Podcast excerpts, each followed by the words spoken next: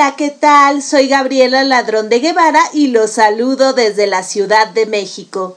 Para mí es un gusto y un placer estar con todos ustedes este 4 de octubre del 2021 en De Todo para Todos, donde tu voz se escucha. Hoy es un día muy peculiar. Tenemos la noticia viral de que se han caído Facebook, WhatsApp, y Messenger. Así es, parece increíble, pero esto nos está creando muchos problemas. El sentirnos incomunicados, el sentir que no sabemos qué hacer sin estas redes sociales, puede ser un problema. Por otro lado, también el día de hoy, 4 de octubre, se recuerda a San Francisco de Asís, ¿Y quién fue San Francisco de Asís? Eh, un santo italiano nacido en Asís precisamente más o menos en 1181 o 1182 y fallecido en el 1226. Es un santo italiano fundador de la orden de los franciscanos. ¿Qué hacía este santo que lo hacía tan peculiar? Pues a pesar de ser hijo de un rico comerciante y que en su juventud fue una juventud de muchos excesos, vino, mujeres y canto, dijéramos ahora, en su eh, madurez, llamémoslo así, cuando era tenía veintitantos años, pasó a vivir bajo la más estricta pobreza, observando los evangelios. Su vida religiosa fue muy austera y simple, y animaba a sus seguidores a vivir de la misma manera. Es verdad que su forma de vivir no fue aceptada por algunos miembros de la Iglesia Católica, pero aún así Francisco siempre fue, eh, estuvo abierto a la reorganización de su propia orden. En Italia se le conoce como el pobrecillo de Asís y sus fiestas, el día de hoy, 4 de octubre, se asocian en el hemisferio norte con el fin de la estación lluviosa, en un fenómeno que antes se conocía como cordonazo de San Francisco, que ahora ya no nos acordamos mucho, ¿cierto? ¿Y qué es el tal cordonazo? Una lluvia fuerte, una tormenta que marca precisamente el fin de la temporada de lluvias y el inicio de la temporada más seca de otoño. Bueno, pues el día de hoy tenemos esos, esas noticias, esos efemérides y no podemos dejar de felicitar a todos los franciscos, pacos, panchos que nos están escuchando. Felicidades en el día de su santo.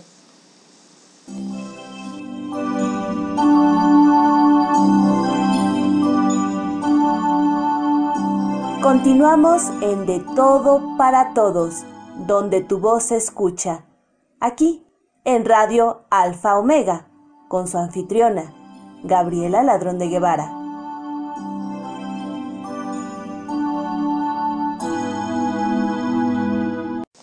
El día de hoy nos acompaña mi feragogo Miriam Cuellar, que nos va a hablar de un tema fundamental, un tema del que ella se ocupa constantemente en su organización e inclusión creativa ¿Y cuál es este tema tan importante?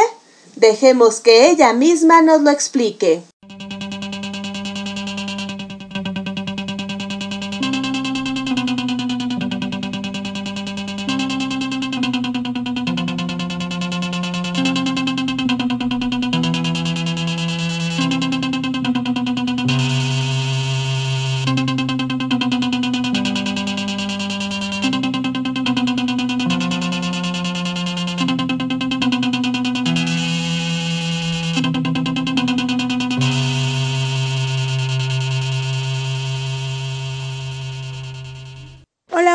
Bienvenidos a esta subcápsula en menos de 5 minutos.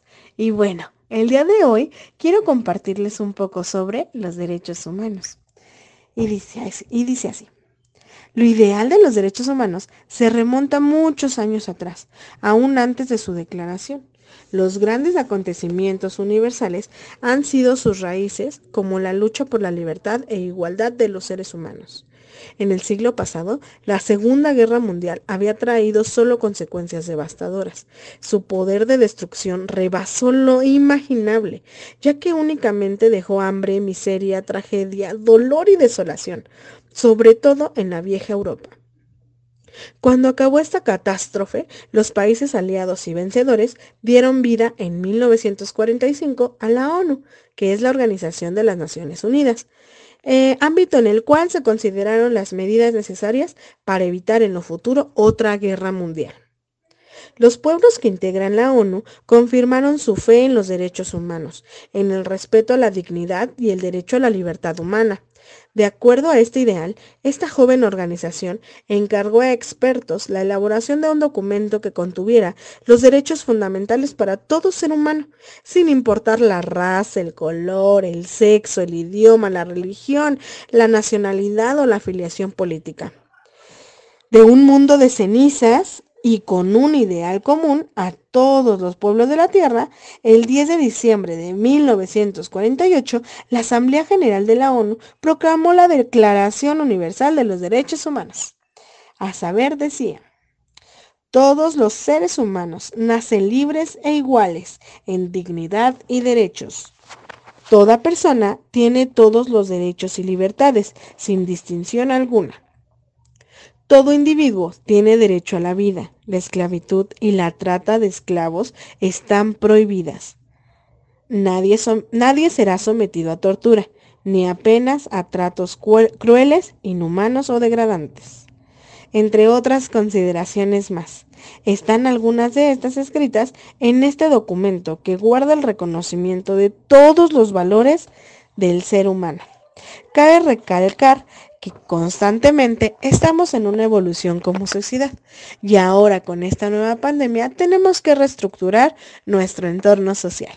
Espero que les haya gustado y que recuerden que la felicidad es tan importante como la salud mental y la solidaridad.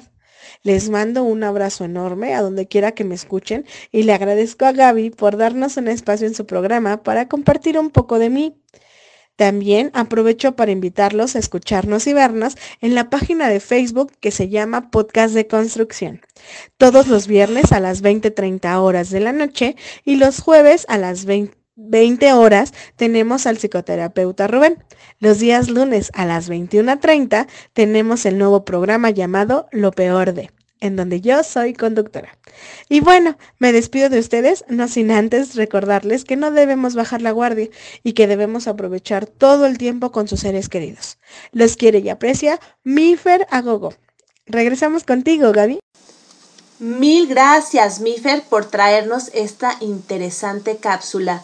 Y sobre todo, recordar que los derechos humanos no son derechos que dé el Estado, sino que el Estado reconoce.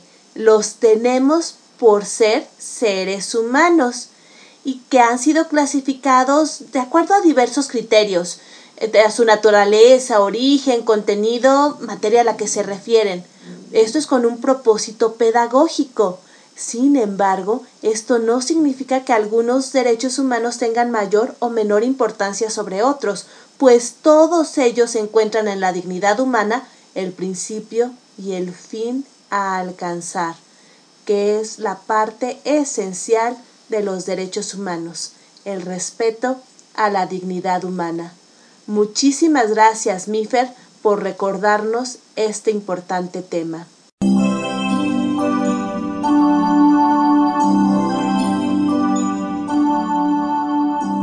Continuamos en De Todo para Todos, donde tu voz se escucha. Aquí, en Radio Alfa Omega, con su anfitriona, Gabriela Ladrón de Guevara.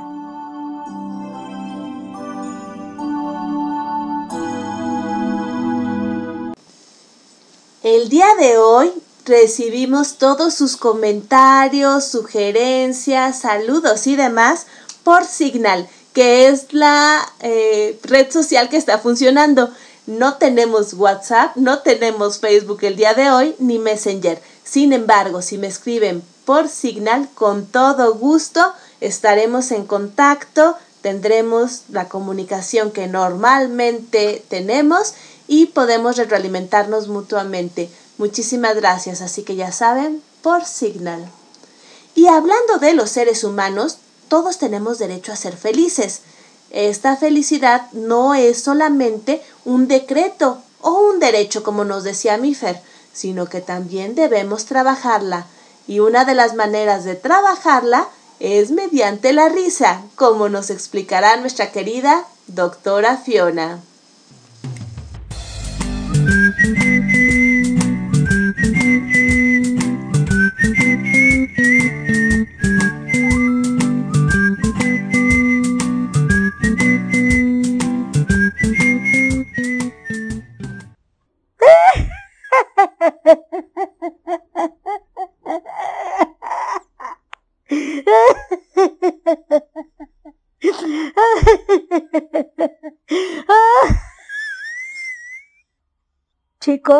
Buenas tardes. Soy la doctora Fiona. Esta es nuestra clase de hoy de risa terapia. Meditación con la risa. Puede ser solamente cinco minutos al día y nos va a cambiar nuestro día totalmente. Cerramos los ojos, inhalamos primero y tal vez sea una risa forzada. Volvemos a inhalar y hacemos dos intentos de carcajada. Volvemos a inhalar. y empieza a salir la risa muy fácilmente. Así es. Esto nos va a cambiar nuestro día y vamos a ser felices. Muchas gracias, soy la doctora Fiona y le agradezco mucho a Radio Alfa Omega en su programa de Todo para Todos, donde tu voz se escucha y le doy las gracias a nuestra querida anfitriona, Gabriela Ladrón de Guevara, por permitirnos estar en su programa. Nos vemos en la próxima cápsula de la risa. Practíquenlo, por favor, si no, no funciona. Muy buen lunes, gracias. Muchísimas gracias, doctora Fiona. Nos pusiste de buenas. Recuerden que la risa puede ser voluntaria y tiene exactamente los mismos beneficios que la risa espontánea, así como nos enseñó Fiona. Tomamos aire y luego soltamos la carcajada. Así es. Muchísimas gracias, doctora Fiona, por regalarnos esta cápsula de la risa que sin duda nos ha puesto de buenas.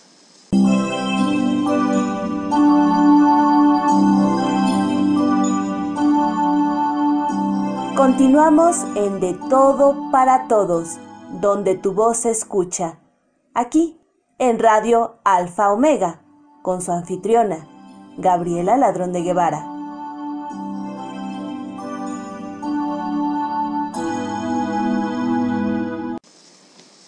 Siempre tenemos diferentes maneras de ver la vida como seres humanos. Ya escuchamos la parte de nuestros derechos, ya también escuchamos la parte de nuestro propio bienestar por medio de la risa.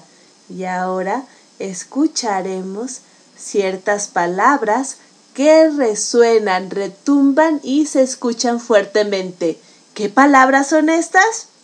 Adivinaron las palabras de mujer que nos trae María Virginia de León el día de hoy, hablando de una gran estadista, Indira Gandhi.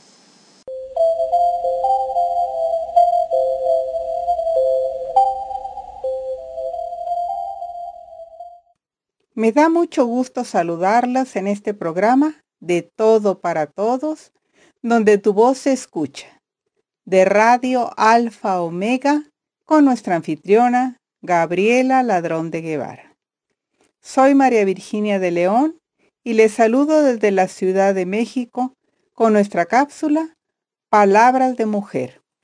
Hoy escucharemos las palabras de Indira Gandhi, quien fue primer ministro de la India durante aproximadamente 15 años y es considerada como una de las figuras más importantes en la historia de la política del sur de Asia. Antes de continuar, quiero puntualizar que no existe relación familiar con Mahatma Gandhi, abogado, político y activista indio, quien fundó el movimiento de la no violencia. Y, mediante la resistencia pacífica, consiguió que la India dejara de ser una colonia británica y consiguiera la independencia en 1947. Indira fue hija de Jawaharlal Nehru, primer ministro de la India, a quien sucedió en el poder. El apellido Gandhi lo toma de su esposo, Feroz Gandhi, quien fue un activo participante en la independencia de la India. Como estudiante, Indira Gandhi mostró un gran interés en el movimiento estudiantil y se unió al Partido del Congreso a la temprana edad de 21 años. Trabajó arduamente con el movimiento por la independencia. Todos quedaron impresionados por su inteligencia, dedicación y trabajo duro. Posteriormente, se convirtió en la compañera política de su padre durante las frecuentes apariciones de Indira en actos políticos, viajes diplomáticos, eventos internacionales y nacionales, acabaron por hacerla una figura conocida por el público y le sirvieron como base para iniciar su propia carrera política. Fue conocida por su postura agresiva sobre distintos temas. Desde 1959 hasta 1984. Ostentó numerosos cargos ministeriales. Es particularmente famosa por enviar el ejército indio al este de Pakistán en la guerra de 1971. Sus políticas domésticas, aunque en gran parte de naturaleza socialista, la convirtieron en la líder de masas indiscutible del país. Indira Gandhi también fue muy conocida por los discursos entusiastas que pronunció en todo el país. Algunas de sus citas siguen siendo repetidas por los políticos de todos los partidos hasta el día de hoy debido a su repercusión. Durante su gobierno, de casi 11 años, desarrolló una política económica orientada a industrializar al país mantuvo buenas relaciones con la Unión Soviética y apoyó la independencia de Bangladesh con la finalidad de debilitar a Pakistán, su vecino país y rival geopolítico.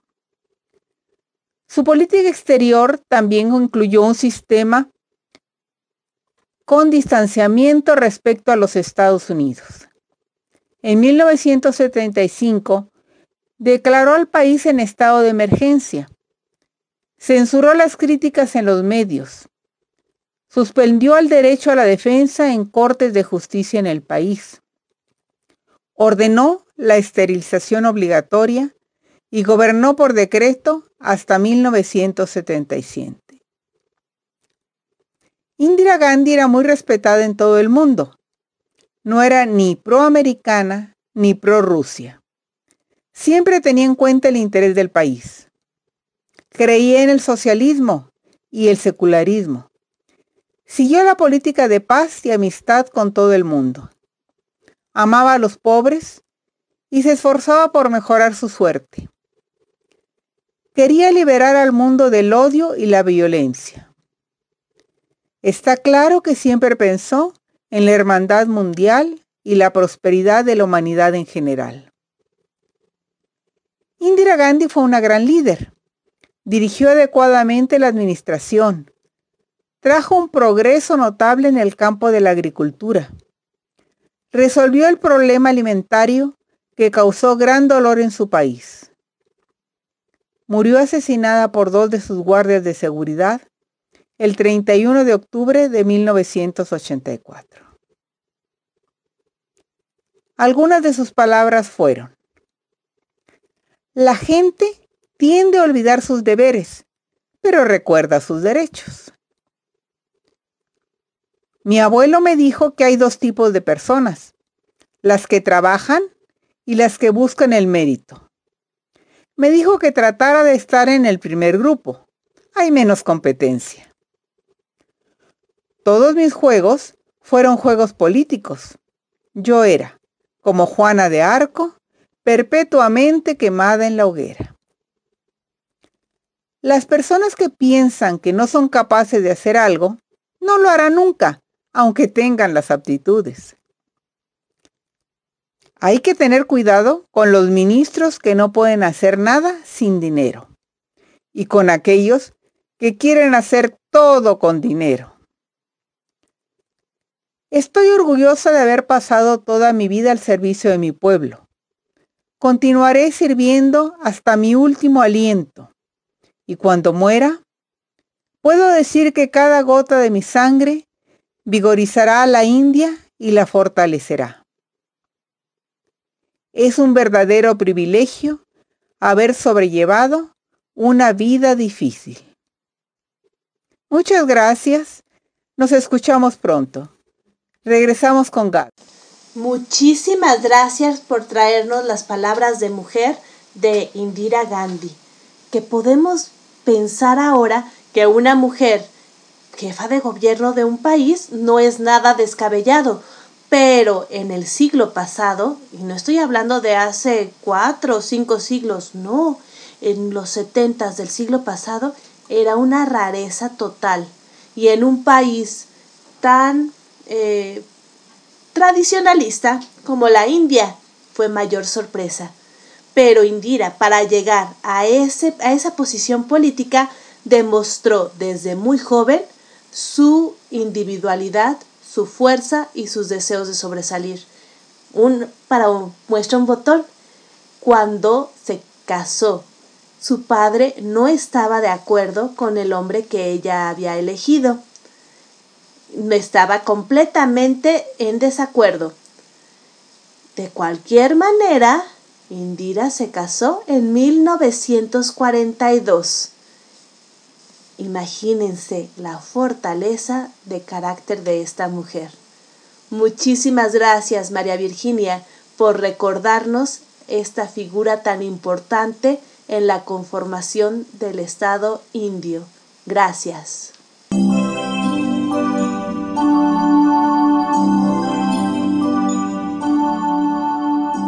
Continuamos en De Todo para Todos, donde tu voz se escucha aquí en Radio Alfa Omega, con su anfitriona, Gabriela Ladrón de Guevara.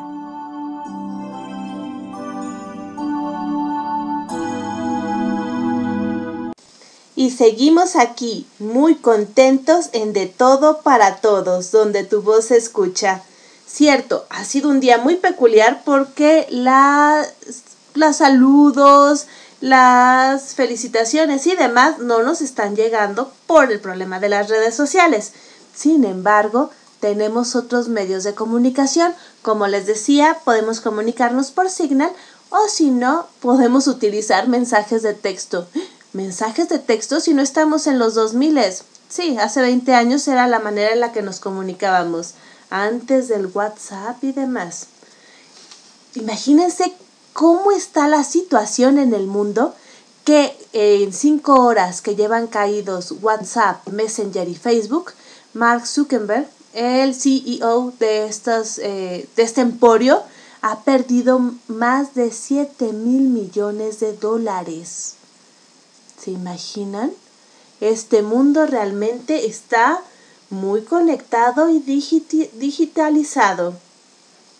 Pero también tenemos ventajas en este mundo hiperconectado. Una de ellas que podemos convivir el día de hoy, que podemos escucharnos y compartir aquí en De Todo para Todos. Y no solamente eso, sino que compartimos también algo tradicional, un poco de buen rock. Gracias a nuestra querida Vera Blanco que nos trae una ventana al rock.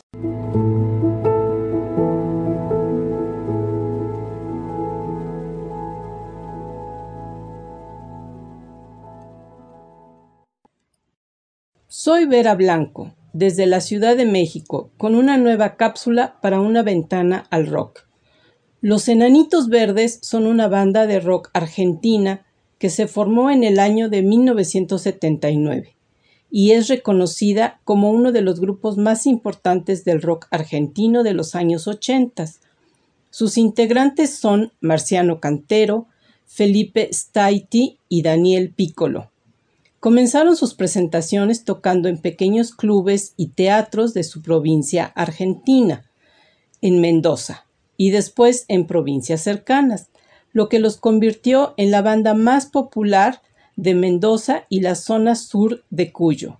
A principios del año 83 viajan a Buenos Aires a probar suerte y en el año de 84 fueron invitados a participar en el Festival de la Falda, siendo elegidos como grupo revelación del festival y aclamados por el público y la prensa especializada.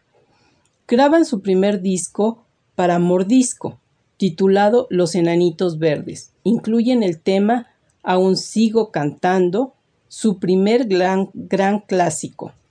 En el año de 86 editan su segundo LP, Contrarreloj, que contenía las canciones Simulacro de Tensión, tus viejas cartas y La muralla verde, su gran hit que llevó al grupo a ser uno de los grupos más populares de la música de rock de habla hispana y con el cual comienzan sus éxitos afuera de Argentina. En el año 87 graban su tercer álbum, Habitaciones extrañas, con temas como Por el resto de tus días y Te vi en un tren. En 1988 se presentan en el Festival Internacional de la Canción de Viña del Mar, obteniendo dos antorchas de plata.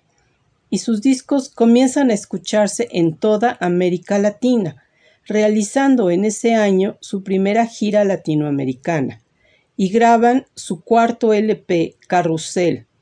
Es con este que extienden su gira por toda Argentina, México, Honduras, Costa Rica y Guatemala abarca hasta el año de 1989, al término del cual graban su éxito Había una vez.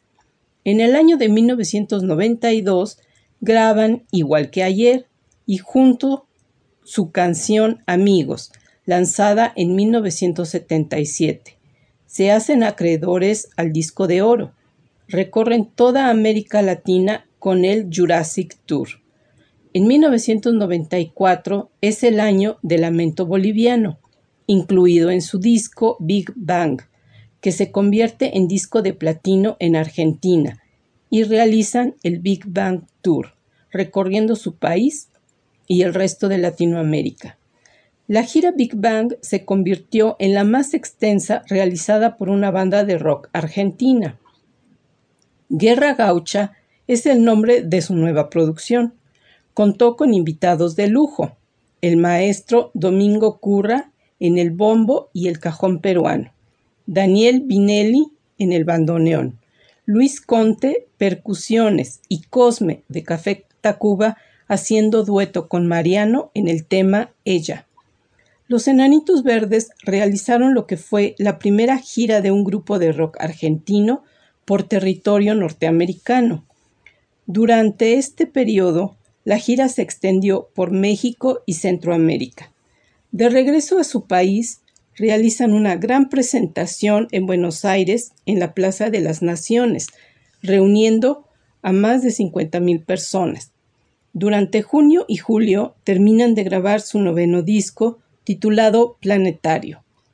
El disco titulado Tracción Acústica sale a la venta en el año 98 y presentándose a los premios Grammy, resultando nominado como mejor disco de rock latino. Al año siguiente realizan giras por México, Centroamérica y Estados Unidos con su álbum Néctar. Y en el 2002, con Amores Lejanos, se logran expandir a Europa, presentándose en Londres, Madrid y Barcelona. Continuaron produciendo álbumes como En Vivo o Pecado Original. La banda en el año de en el 2009 editó un álbum conmemorando sus 30 años en el mercado musical. En el 2019 realizan una extensa gira por ciudades tanto de Estados Unidos como en México para celebrar sus ya 40 años de trayectoria musical. Sin duda alguna. Muchísimas gracias, Vera, por hablarnos de esta icónica banda argentina, Los Enanitos Verdes. Y ustedes se preguntarán, ¿y de dónde viene ese nombre? Y claro, es que parece el nombre de un cuento de los hermanos Grimm. Sin embargo, esconde toda una leyenda. En 1979, en la tarde del 25 de febrero, una familia de Mendoza, Argentina, volvía de una excursión y en el camino quedaron de pasada en el puente del Inca. Ahí decidieron pararse, tomarse algunas fotos. Dicen los padres de familia que ese día percibieron algo raro en el ambiente y cuando revelaron la foto algunos días más tarde, vieron una mancha rojiza ubicada en medio del grupo familiar. Era una cabeza de un humanoide con forma de cono y que parecía levantar el brazo izquierdo en gesto de saludo. No tenía pies y tampoco parecían, aparecían piernas, sino más bien un tronco muy largo. Dijeron que sintieron algo muy raro esa tarde. Consultaron al ufólogo Victorio Corradi, algo así como el Jaime Maussan de Argentina, y eh, decía que era una, una entidad alienígena. El caso llegó a ser estudiado por especialistas de todo el país y cobró relevancia en diversos medios de comunicación. La banda liderada por Marciano Cantero se formó ocho meses después de este caso. Según el guitarrista del grupo Felipe Staiti, un periodista amigo bautizó al grupo. Al comienzo se llamó Los Enanitos Verdes de Puente del Inca, pero después acortaron el nombre. Aunque, como decían en aquel entonces, bien podrían haberse llamado Fuente, Puente del Inca. Aunque no tiene respuesta hasta el día de hoy y sigue siendo un misterio digno de Jaime Maussan, es porque Enanitos Verdes, cuando la figura mendocina era roja. Un enigma de nuestro mundo. Pero para seguir en el ambiente del rock que Vera nos ha traído, su recomendación para el día de hoy es una canción icónica de esta banda, La Muralla Verde.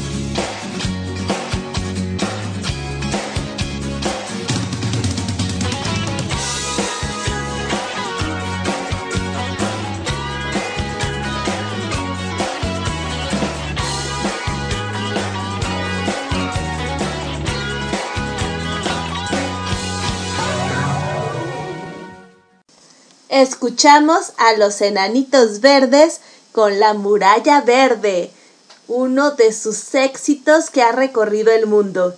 Y gracias a Signal ya tenemos algunos comentarios. Parece comercial, pero realmente en este momento sin las otras redes sociales, Signal es una buena opción. Así que ya saben, si se quieren comunicar con nosotros, mándenos mensaje por Signal. Tenemos a Andy que nos está diciendo, Ay, qué triste el día sin Facebook. No, no puedo creer lo que llevamos más de cinco horas desconectados. Cierto, Andy, pero aquí estamos ya en De Todo para Todos y el radio, la radio digital sigue sonando. Muchas gracias, Andy, por marcarnos. También tenemos mensaje de Quique que nos dice, amo a la doctora Fiona, cuando se ríe me contagia la risa.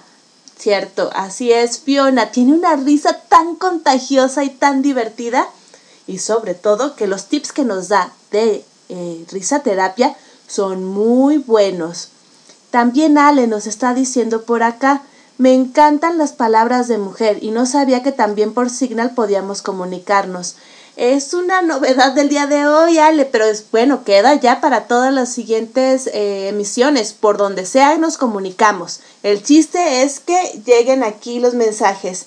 Y hablando de mensajes, también mensaje de texto nos llega del doctor Guillermo Holguín. Es toda una odisea vivir sin WhatsApp. Así es, doctor Guillermo Holguín. Y luego dice, felicito a todos los invitados. Muchísimas gracias, doctor Guillermo Holguín, como siempre acompañándonos y apoyándonos.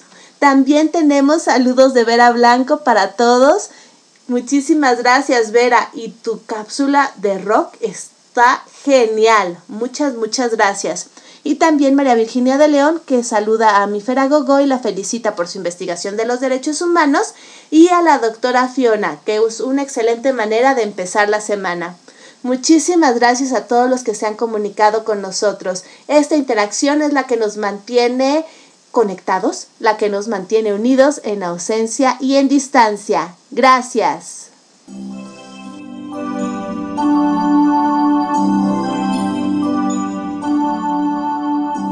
Continuamos en De Todo para Todos, donde tu voz se escucha.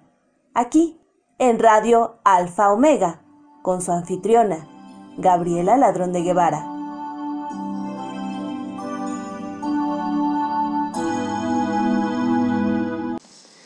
Y continuamos con el doctor Guillermo Holguín, nuestro padrino, que nos trae un poco de filosofía oriental con su particular estilo. Un saludo muy afectuoso a todos los radioescuchas de este maravilloso programa que conduce nuestra querida Gabriela Ladrón de Guevara de León. El día de hoy les quiero compartir Fuerza Motriz.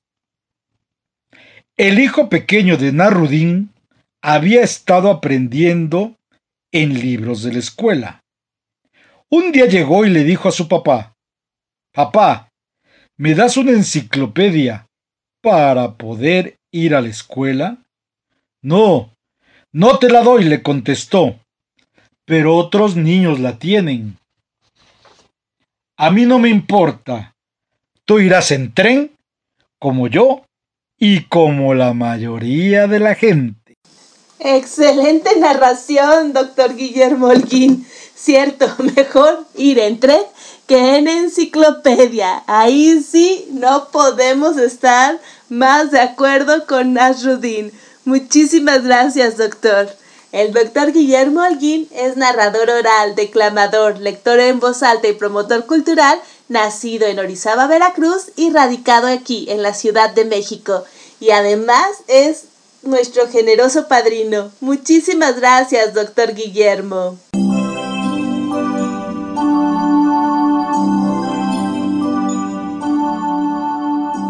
Continuamos en De Todo para Todos, donde tu voz se escucha.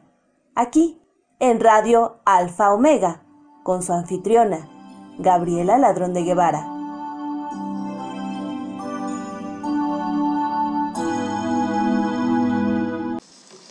Y no podíamos dejar pasar este día sin tener a nuestra queridísima madrina, a nuestra querida Elizabeth Martínez, que el día de hoy nos trae un poco de mitología clásica. Escuchémosla. Afrodita. Afrodita, la diosa del amor, surgió del mar. Por eso todos los frutos del mar son afrodisíacos. Su nacimiento fue un suceso milagroso, pero su concepción no fue fruto del amor. Fue consecuencia del odio, de un acto violento, terrible y humillante. Pues Cronos, el dios del tiempo, queriendo ocupar el lugar de su padre Urano, el cielo, lo castró y lanzó el miembro viril de Urano al mar.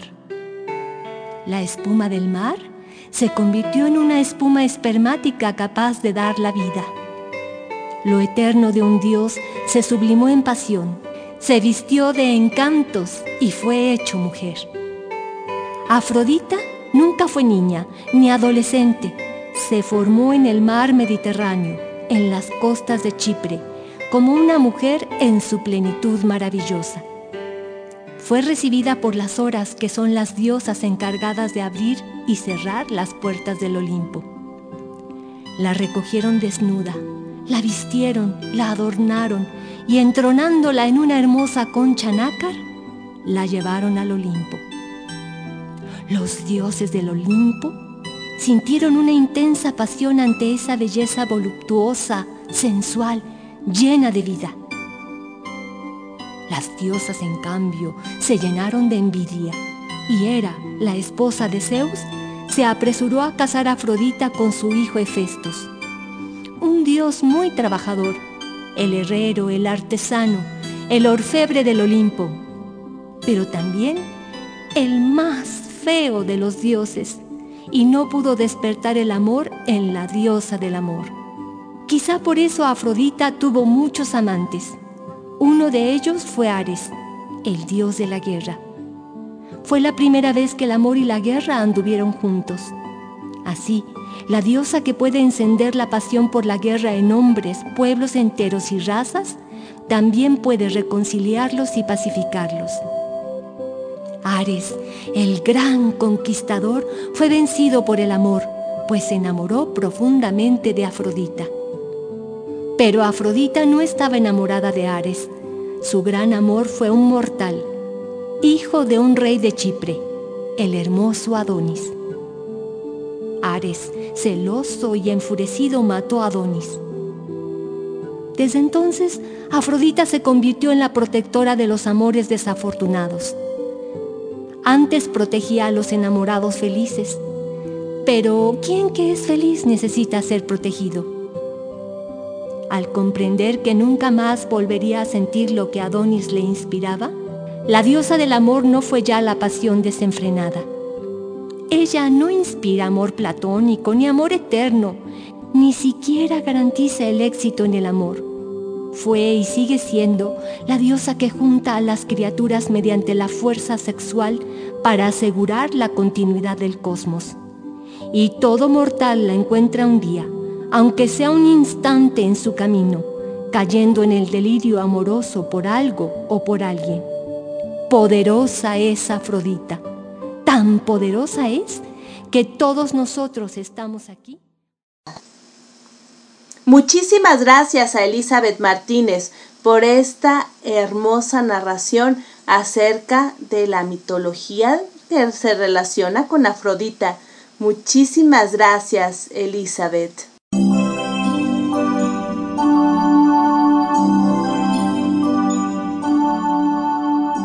Continuamos en De Todo para Todos, donde tu voz se escucha. Aquí, en Radio Alfa Omega, con su anfitriona, Gabriela Ladrón de Guevara.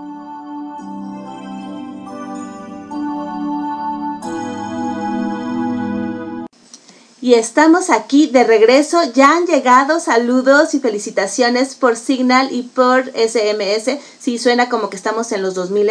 Iván, muchas gracias. Manda saludos para los radioescuchas. Muchísimas gracias. Ale se comunica de nuevo y dice genial el doctor Guillermo Holguín. Muchísimas gracias, Ale. También Quique nos sigue desde Monterrey y dice felicidades. El programa está excelente. Muchísimas gracias. Y Andy también nos dice, me encantan las palabras de mujer de María Virginia. Gracias. Bueno, pues el día de hoy, además de estos invitados que hemos escuchado, tenemos a Costas Kamaki, escribidor de versos. Bienvenido, Costas, ¿cómo estás? Hola, buenas tardes. Eh, muchas gracias por, por, la invitación y saludos a todas y a todos los que nos están escuchando.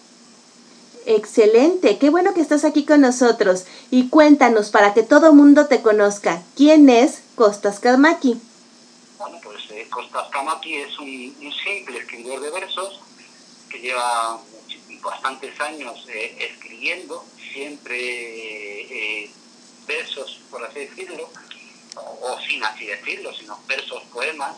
Ah, fue con la primera novia que tuve y a partir de ahí pues empecé a, leer pues a Perú, a la generación de 27, Lorca, Lorca eh, Rafael Alberti, José Bergamín, y seguí, seguí, seguí, seguí, hasta, hasta lo que soy ahora, dando recitales de poemas también, claro. Y cuéntanos, ¿de dónde eres? Soy madrileño, del barrio de Caramanchel, y actualmente estoy radicado en, México, en, en, la, ciudad, de, de, en la heroica ciudad de Puebla. Aquí estoy, llevo ya seis años viviendo en esta, en esta hermosa ciudad.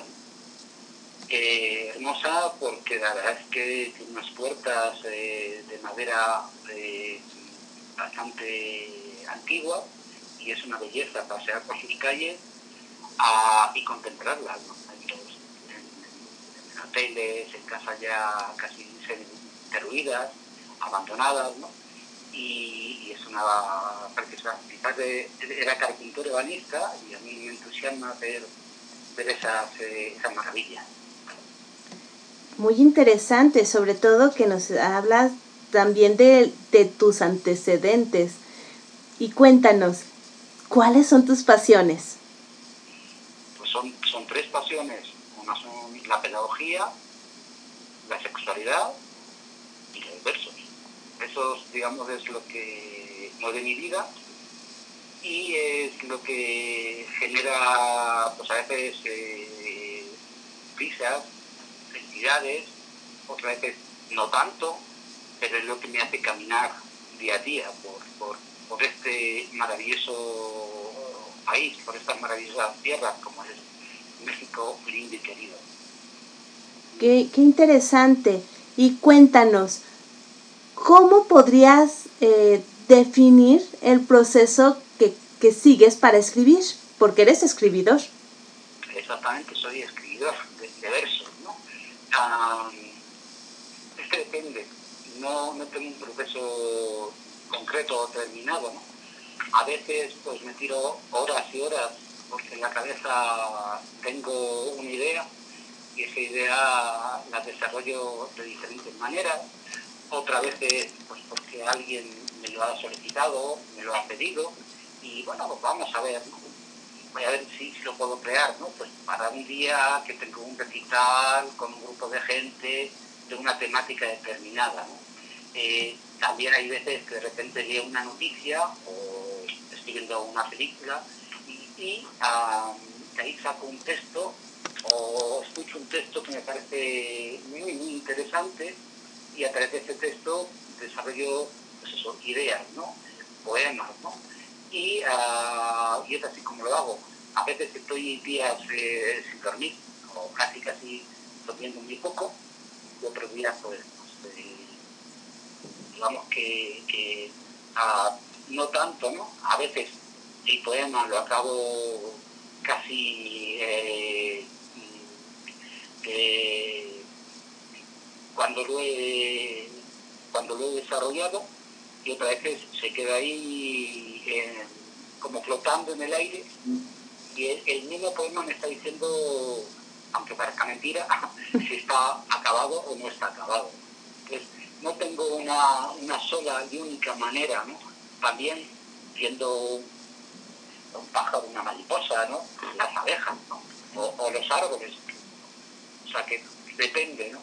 No hay algo concreto que diga, bueno, pues ahora me pongo todos los días a escribir durante tantas horas. Ese no es mi, mi método.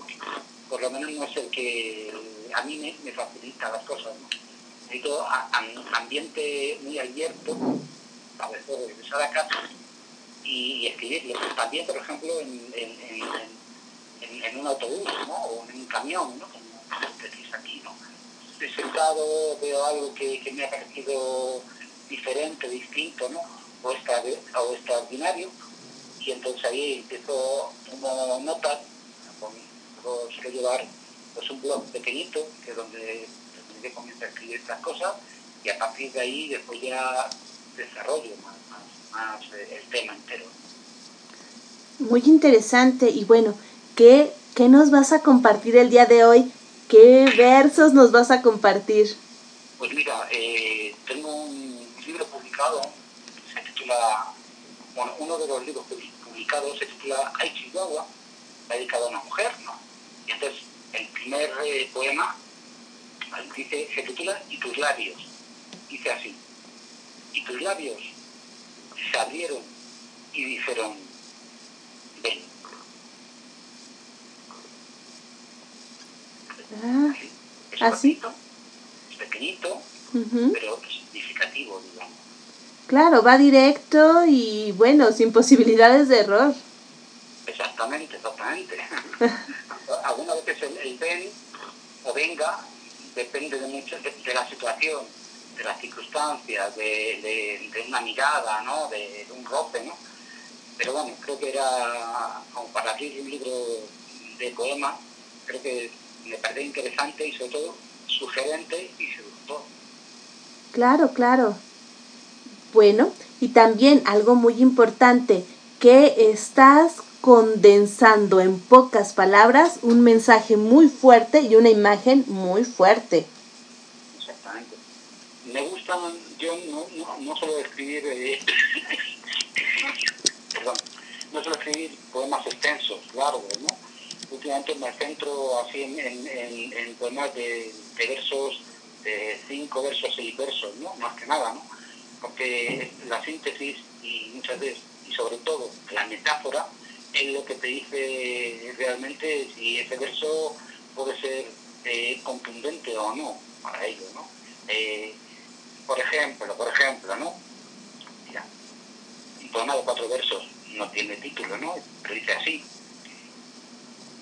Enredándome en la liana de tu pelo, deshaciéndome con la mirada de tus ojos, perdiéndome en la espuma de tus labios, navegando a la deriva de tu cuerpo. También es, es muy fuerte, como tú comentas, y en pocos versos y sobre todo la imagen marina, toda la, todo lo que envuelve a este poema. Exactamente, ¿no? Eh, digamos que a veces eh, con pocas palabras eh, puede decir bastante, ¿no? A veces, en ocasiones, ¿no? Y es lo que últimamente estoy logrando, digamos, con ello, ¿no? Y, es para también llamar la atención, ¿no? A la gente que no me conoce, ¿no? O que me está descubriendo ahora, para que vea un poco qué tipo, qué, estilo, ¿no? Aunque ahora mismo pues habéis visto que los poemas son más bien eh, con una sensualidad bastante, mm, ¿cómo diría yo? Bastante semitransparente, ¿no? No, no es de algo eh, brusca, ¿no? No es algo light, ¿no? sino que es algo que ahí, ahí te queda, ahí te queda, ¿no? Para que cada una o cada uno van encontrando lo que quiera dentro de, esos versos, ¿no? o lo que puedan. Sí, bueno, eh, también otra parte, otra faceta importante que tienes es cómo haces tus presentaciones, tus recitales. Sí, bueno, los recitales, eh, yo soy un melómano y a mí me gusta mucho la música rock, sobre todo, aunque yo escucho casi toda la música que me, que me, que me presenten. Digamos, soy rockero. Entonces, eh, los son, van a ser siempre eh, con música rock, ¿no?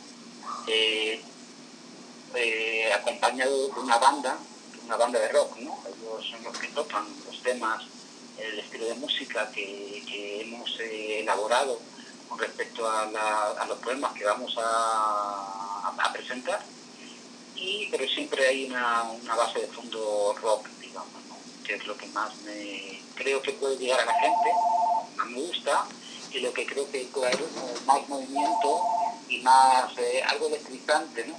Para que esa comunicación sea mucho más efectiva. Sí, sí, sí. Y bueno, ¿cómo manejas esa faceta? ¿Cómo eh, improvisas, lees tus, eh, tus poemas, te lo sabes de memoria?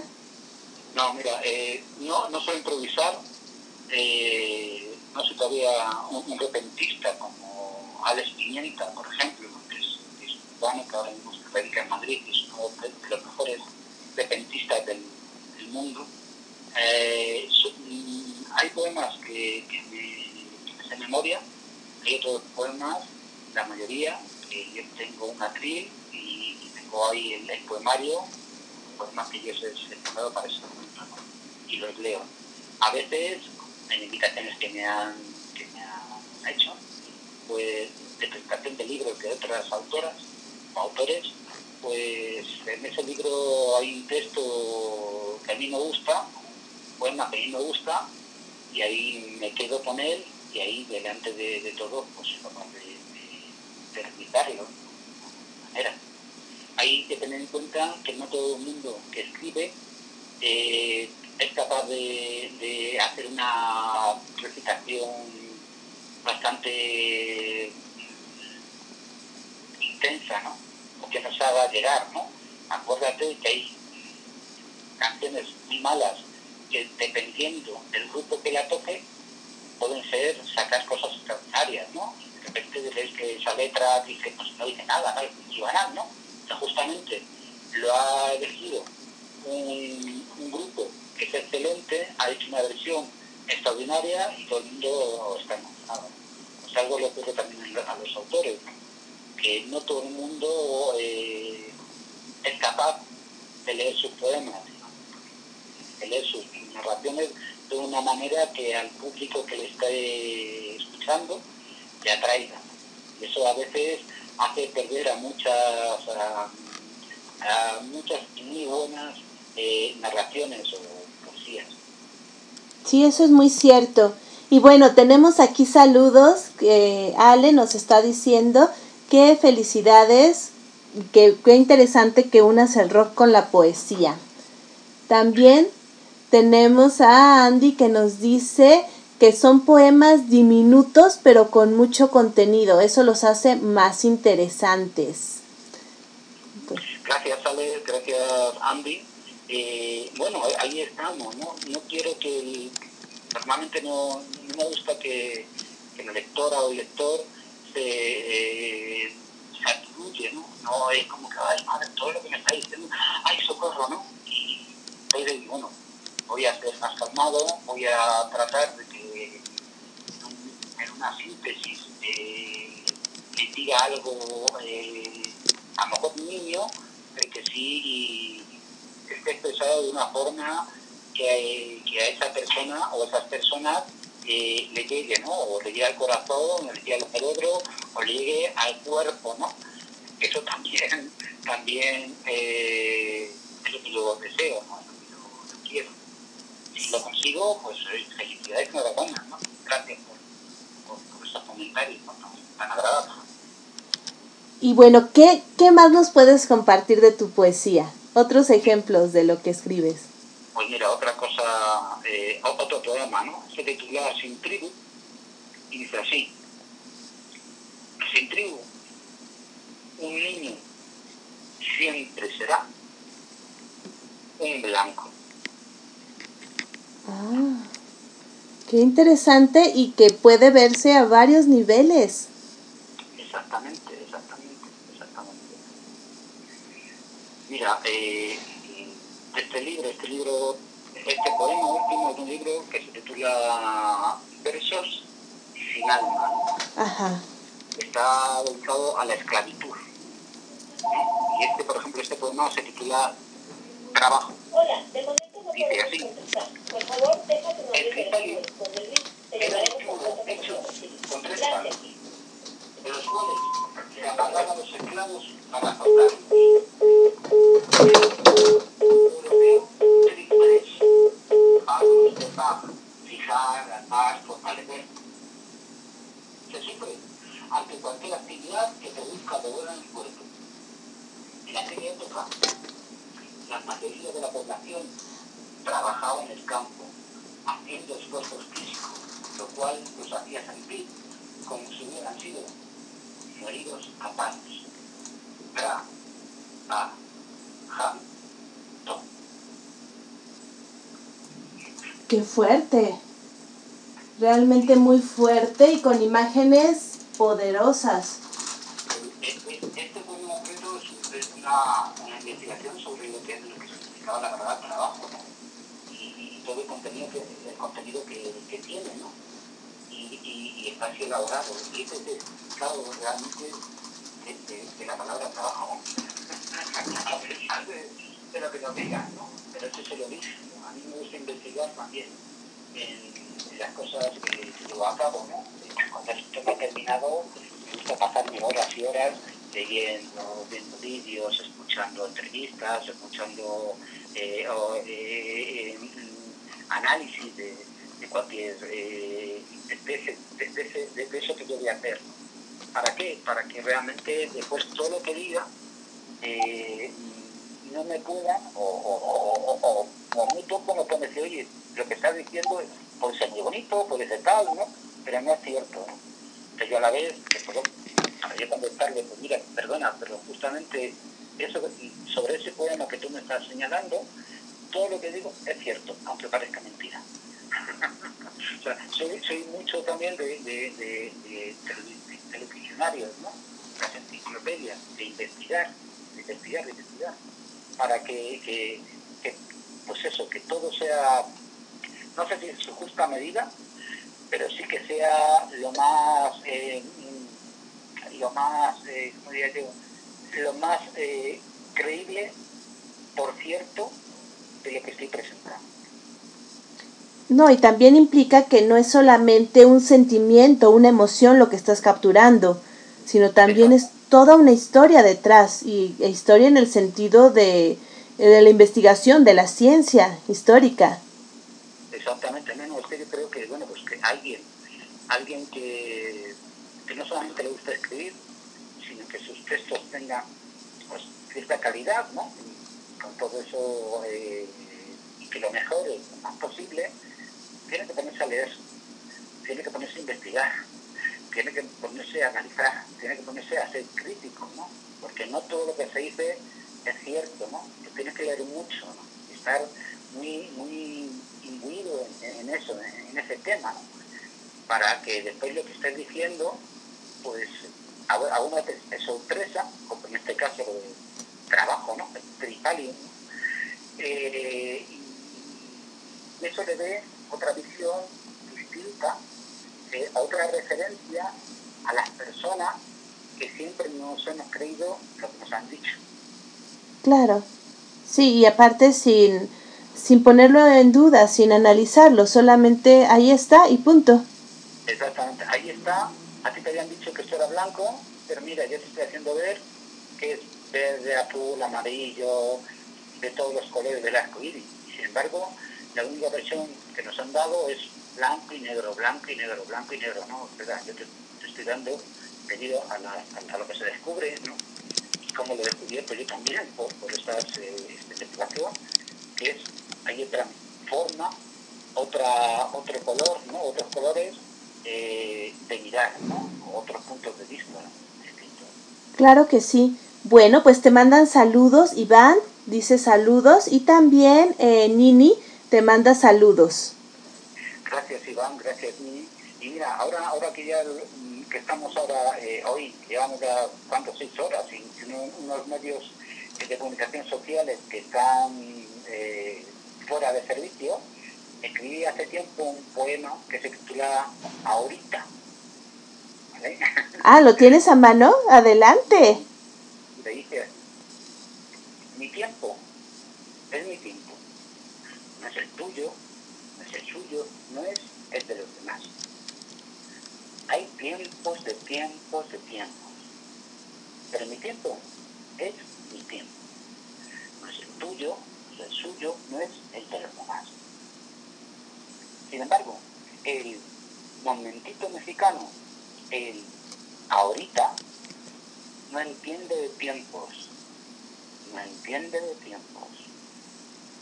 Seguramente porque no se quiere entender que su tiempo no es el tiempo del otro, no es el tiempo de vosotros, no es el tiempo ni de ellas ni de ellos, no es el tiempo de los demás. El ahorita es un tiempo galáctico, es un tiempo universal, es un tiempo sideral, que no entiende del tiempo de los tuyos, del tiempo de los suyos, del tiempo de los vosotros, del tiempo de los de ellas y ellos. Es un tiempo aplicado a la teoría de la, de la relatividad. Einstein, te lo anticipo, NMX es igual a E. MC al cuadrado. Y eso, los no mexicanos, lo ignoramos completamente. Atentos, muy atentos a sus consecuencias. Muy interesante y además una visión externa de algo que aquí en México es muy común, el ahorita. Exactamente eso, es como te dije, eh, cuando me has preguntado, ¿y cómo haces, qué haces para escribir? ¿no? ¿Dónde se están los temas? ¿no? Y te contesto, no, depende. Este un depende. El ahorita, eh, para mí, yo estoy acostumbrado, soy europeo, estoy acostumbrado a, a que el ahorita es ahorita, o sea, es decir, en, en dos segundos, ¿no? Nada, ¿no? O el ahora es eh, ya, ¿no? Y aquí de repente, pues el ahorita es, uf, madre mía, ¿cuándo es, no? E, es uno de los enigmas de nuestro mundo, como Claro, ¿no? no sabemos. Ya lo predijo, mc al cuadrado. Exacto. Como lo que comentaba hace rato de por qué el nombre de los enanitos verdes, bueno, pues también este es otro enigma, el porqué del ahorita mexicano. Y como dices, si no conocen el contexto cultural, es muy difícil que lo entiendan. Exactamente, no, yo, yo al principio no, no lo entendía, yo me, yo me enfadaba, ¿no? También porque, bueno, esto, esto como es, ¿no? No entiendo nada, ¿no? O sea, ¿por qué, no? Y, y entonces, eh, hasta que, bueno, poco a poco, como me fui calmado, bueno, para que lo entiendo, pues yo ya lo que hago es, bueno, ¿a qué hora hemos quedado? ¿A las 5? Y yo digo, a las 5. Si no estás a las 5 y cuarto, yo me voy. Ah, pero ¿cómo te vas a ir? es que es mi tiempo. es el tiempo, es el tiempo de todos, de los dos. Si me vienes a las y media, yo no voy a estar. Sí, sí. Bueno, más, más, más o menos, más o menos lo voy controlando, ¿no? Más o menos, o sea, más o menos, ¿no? O sea, pero bueno, eso es una manera de, de decir, bueno, sí, está muy bien, pero mira, es que el tiempo de cada uno hace con su tiempo lo que quiera. Y yo no tengo ningún problema. Si vienes una hora más tarde, yo no tengo ningún problema, pero yo tengo que saberlo. Que vas a venir una más tarde, una hora más tarde, ¿no? Sí, sí, es un- toda una situación cultural muy particular que como dices, pues sí, se tiene uno que acostumbrar y también ese punto de respetar el tiempo ajeno, que, que también es algo muy flexible en esta cultura y que no para todos es tan flexible, que puede llegar a malos entendidos, ofensas o hasta pleitos, ¿por qué no decirlo? Sí, exactamente. Mira, eh, eh, un tema para, para que se vea, para que veas un poco que es eh, que puedo, que puedo enlazar ot- otras cosas, temas distintos, ¿no? Que al principio han sido, han sido poemas más o menos sensuales, ¿no? Eh, ahora ha sido un par de ellos un poema de compromiso, digamos, ¿no? Y este es algo también, es un tema muy común en todos los sitios, en todos, ¿no? Y que, bueno, mira, lo titulé, lo titulé Una cerveza. Dice, una cerveza, dos cervezas, tres cervezas, cuatro cervezas, cinco cervezas, seis cervezas. Y son las cinco de la tarde. ¿Cuándo me atreveré a decir a mis amigos que el alcoholismo es una cadena, una condena y que también mata? ¡Uf! ¡Qué fuerte! También este es muy fuerte en otro sentido, pero extremadamente fuerte.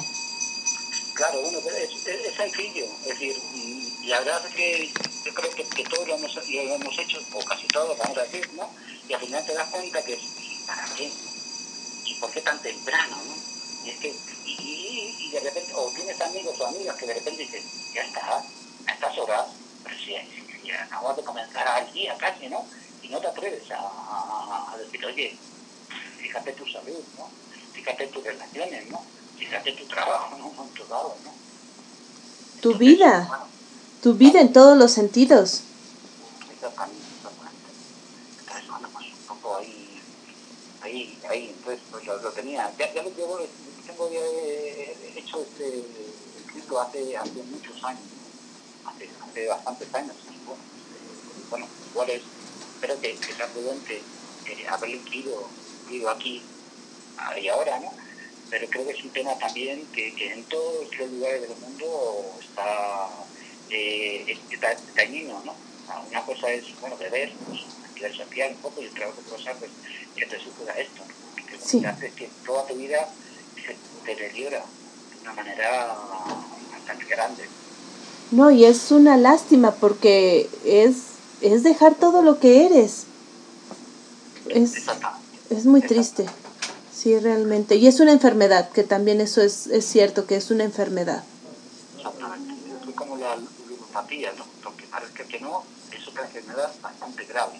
Claro, pues eh, a ver como, como a veces, o- muchas veces, o demasiadas veces, uno solo no puede.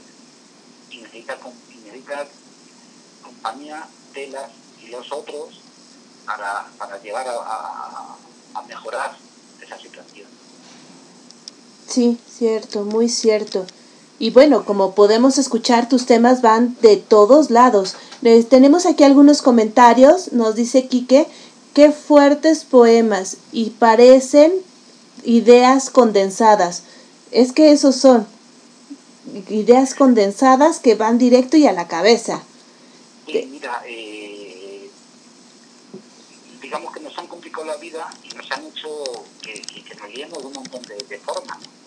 Y después para, para salir de ese, de ese atolladero, a veces no miramos lo simple. Sí, es decir, que la salida igual está tan cerca de nosotros que lo que, que no la vemos. Entonces yo intento, procuro que, que, que, que, se vea que, que si alguna vez estamos eh, perdidos, des- desorientados, ¿no? mira cerca de ti, mejor esa salida para, para encontrarte, ¿no? porque hay cuestiones que eh, en muchas ocasiones estamos, no, no nos encontramos, ¿no? Eh, eh, vemos que esta salida está tan, está tan cerca, tan cerca, que está desaparecida. Sí, y sobre este tema, José Bergamín es un es un eh, es un poeta de la generación del 27. De hecho, es uno de, los, de sus principales artífices. Entonces, hay un poema que, que él lo, escribió en un libro que se titula Esperando la mano de nieve. Siempre me ha gustado este poema. Él no, lo pu- no puso título, yo le he puesto título porque le, a, a su poema yo le he agregado una segunda parte. ¿vale? Entonces, este título, yo lo he titulado Perdidos. Y dice así. Primero, primero se pierde la vida. Y luego, luego se pierde la muerte. Y entre ambas se pierde el alma con tanto tiempo que se pierde. Y cuando te encuentras perdido del todo, en todo y para siempre, es cuando encuentras que lo mejor de todo es. Perdiéndote además en la seductora noche, encontrarás que te encuentras como nunca te has encontrado, buscándote, buscándonos, buscándonos, perdiéndonos sin temor a, perder, a perdernos, perdiéndote, perdiéndote, perdiéndonos, perdiéndonos sin temor a perdernos, sin temor a perdernos. temor a perdernos. Wow. Sí, realmente se siente el espiral de la pérdida.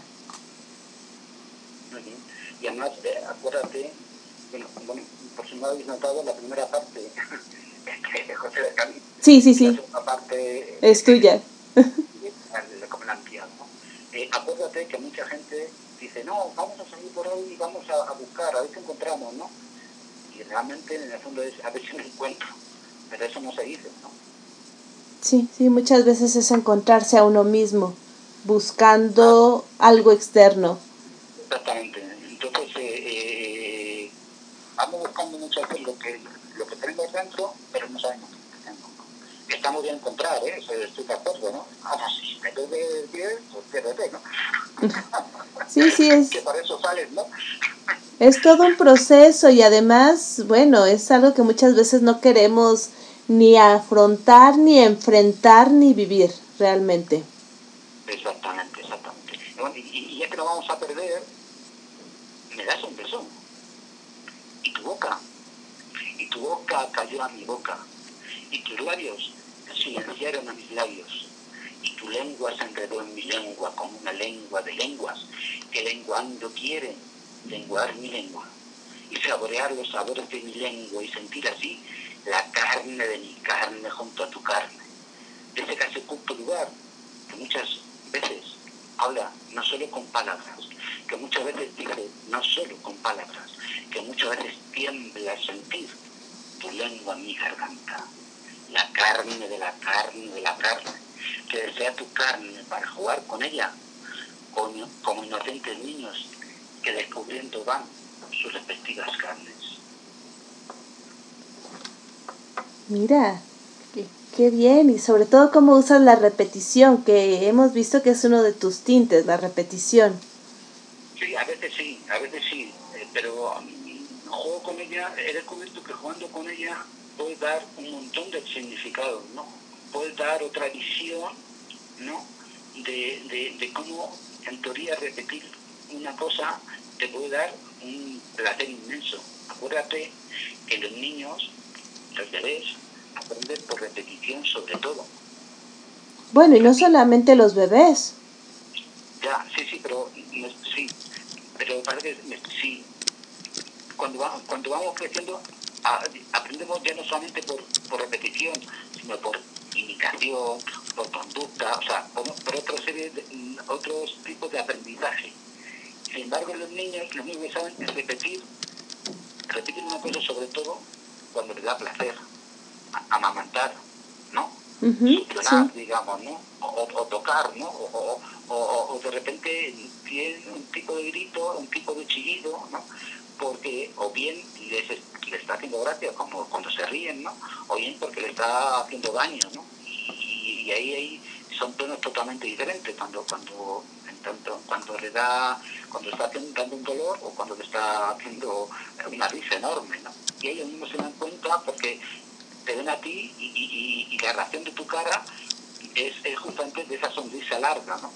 Entonces, a esto me estoy refiriendo sobre todo, ¿no? Es cierto, porque ya cuando crecemos aprendemos de muchas maneras diferentes, hasta por intuición, ¿no? ¿Sabes? Pero en este, en este caso, eh, a mí me da gusto, eh, he descubierto, ¿no? Que, que repetir algo te hace mm, como que te adentra un poco más en eso que en principio parecía que estaba claro, pero después igual no está tan claro, ¿no? o te lo ha aclarado más. O le ves otra, otra arista, otra faceta. Exactamente, exactamente, exactamente. Y, sí, eh, lo hacemos continuamente, como con la música. exa- exa- exactamente, mira, ahí está. Cuando de repente un- una canción te ha gustado muchísimo, ¿no? Que te ha gustado tanto que, que estás ahí todo el día, todo el día. Y bueno, y, y- y- y a ver, ya pues, eh, tus hijos, tu pareja, eh, el vecino, pero no estás harta ya de eso. Sí, sí, sí. ya, que estoy pesado ya, que ya no me moleste, no me moleste, ¿no? Sí, es cierto. Claro. Mira, por ejemplo, se derramó un beso imprudentemente en ese lugar de mis labios que siempre, siempre me labios de ti. ¡Ay, qué bello! O mira, jugando con, con esto, ¿vale?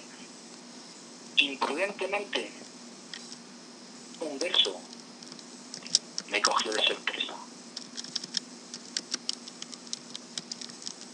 Mm. Muy interesante. Se derramó un beso en mis labios mientras dormía. Mm. Sí, sí, podemos jugar con, con el beso derramado. Claro, exactamente. Un imprudente beso. Deseo el beso que nunca te di. Ujú. Entonces, es jugar. A mí me gusta mucho jugar. en todos los sentidos de la vida.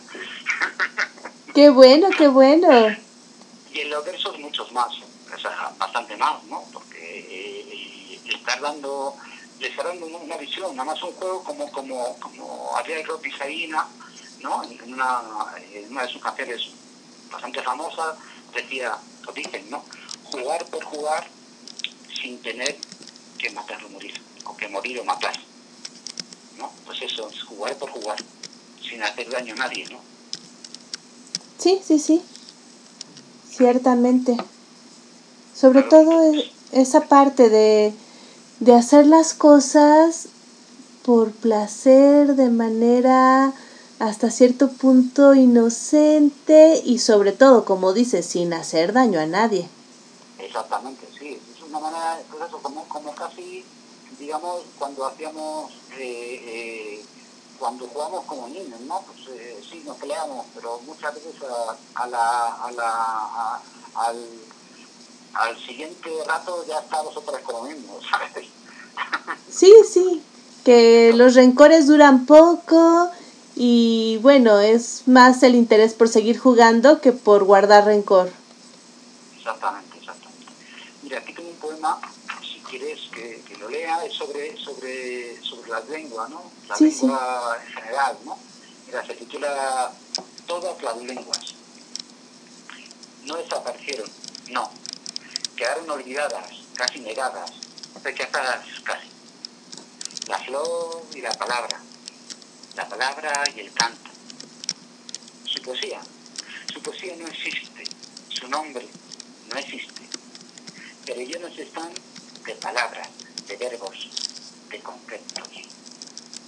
Colibrí, abeja, agua, pétalo, tierra, fuego, viento. Tan exactos como mariposa. La poesía no existe en su lengua. Vinieron del más allá, en sus casas flotantes, con una lengua de muerte, a bocajarro, donde cada paso era un regreso hacia la muerte. No, no existe. Eso lo dijeron ellos, cuando quemaron nuestros códices y cercenar creyeron nuestra voz, en esa hoguera de víboras que serpenteó hasta perderse en la lluvia selva, en la lluviosa selva, cuyas raíces nunca, nunca serán que los hombres caballos. Vaya, muy interesante, muy interesante. Esto es, es que escuchando de poemas en lengua náhuatl, con traducción, ¿no? De repente dijeron, no, es que en náhuatl los, los- los españoles, que vinieron a invadir, eh, decían que no, que la que, que- no había poesía, ¿no? De hecho en náhuatl creo que la, bueno, no, la palabra poesía como tal no existe. Entonces, como para, para los que invadieron, eh, mm, decían que no existía, pues carecían de todo valor. Sin embargo, pues todos los libros, todo lo que había era, era pura poesía, ¿no? Entonces me ocurrió, pues, mm, hacer un homenaje, digamos, a eso que ellos decían, que aquellos decían que la poesía no, existía, ¿no? En la cultura que había aquí, en una de las culturas que había aquí. Y, bueno, pues eh, ahí está el relato, ¿no? Vale, no existirá como tal la palabra, pero fijaros lo que han hecho, ¿no? Y lo que, lo que llevan siglos haciendo. Claro, y son diversas manifestaciones culturales que no eh, casaban en ese momento con lo que traían en mente las personas que llegaron de España. Por eso todo lo ajeno, pues decían que no, no existía, a pesar de que era una manifestación diferente a la que ellos estaban acostumbrados. Sí. Mira, ya para despedirme, ya creo que que los, los, las radioescuchas, ¿no? Ya sí los radioescuchas, ¿no? Mira, este poema eh, se titula No, no será la última vez. Sí, será la última vez. Cada noche, al cerrar tu mirada, muero. Todos los días son finales de tiempo. Sí, habrá más luz de lo que queda de instantes. Los cráteres comenzarán a surgir nos perderemos en la bruma de nosotros mismos y de nuestros cuerpos. Nada impedirá que traspasemos los umbrales del silencio que aparecen ya, como si quisieran arrebatarnos los sonidos ahora en que entramos en más allá. Sí, será el principio de cataclismo en que caeremos, iniciado por cada uno con tal propósito. Nos cegaremos con el frenesí que besarán nuestras bocas. Te irás, para regresar más tarde con tu actúo otra vez. Yo huiré y volveré con todo mi yo para darte a ti por completo. La noche no existirá ya más. Siempre quedará en nosotros. Se hallará a la vida para no darnos la muerte. Esta permanecerá enajenada al vernos y usted, delirante, partirá en diluvio de ira por no poder separar cuanto tú y yo. Sí, será la última vez que un beso mío calle tu boca y produzca espumas de dicha y que tu aliento, coral vitrio, me petrifique de arena al desarrollo. Sí, el miedo después de perderte desaparecerá. Nacerá tu día cualquiera sin que se piense. Nos envolverá con penumbras y estos torres largos se desenterrarán para dejarnos. Sí, no será la última vez que tus ojos se confundan con la pasión de estos ojos que te miran. Muy bello. Y sí, fuerte y una despedida muy radical. Gracias. Este es, es eh, uno de los, de los eh, poemas que apareció en el primer libro que, que escribí, que se titulaba, se titula, vamos, A Mar Abierto. Mm. Sí, te gustan los juegos de palabras. Eso también, claro, es otro juego. Sí, sí, sí. hay mucho. Sí, sí. Y bueno, eh, cuéntanos, ¿cómo podemos conseguir tus libros? ¿Cómo podemos ponernos en contacto contigo? Mira, me podréis, eh, escribirme a, a- al siguiente eh, correo electrónico, que es todo junto, es navegando a deriva, arroba gmail.com. Navegando a la deriva arroba gmail.com. Exactamente. Después en, en, en- Facebook eh, voy a hacer una Facebook, una página de Facebook o algo así, no me acuerdo cómo se llama, lo están ahí apuntando, ¿no? para eh, dedicarla exclusivamente a, a mi verso o a, o a temas de poesía, sobre todo a temas de literatura, donde esté unida a- con el conjunto de la poesía, poesía para niños, poesía para adultos, poesía jo- para jóvenes. ¿no? Es una fanpage. page. Ah, perfecto. Eh, eh, lo, que, lo que voy a hacer dentro de, unos días, ya, ya, ya lo comentaré, pero sobre todo si me escriben al correo que he dicho, navegando a la deriva, arroba gmail.com, ahí estaré al tanto y ah, mm, pues contestaré y cuando esté eh, con fecha, contestaré. De- Después también, si quieren, pueden buscar en Blogspot eh, navegando a, a la deriva blogspot.com aunque, aunque hace tiempo que no subo nada por, por el momento, pero hay bastante poesía de Ah, perfecto, para, para seguirte y también para contactarte y conseguir tus libros. Exactamente. Entonces mis libros, eh, mm, hasta ahora son, tres libros los publicados, aunque tengo escrito como 10. Los que no están publicados, pues muchos de ellos están ahora mismo en, en concursos literarios. Y Bueno, pues no puedo decir todavía nada de aunque algo, algo he leído de ellos, ¿vale? Entonces, eh, un libro, el, el- ah, el libro que os he dicho al principio se llama El Chihuahua, ¿vale? Ajá. El segundo se titula eh, Mujeres rotas, ¿vale?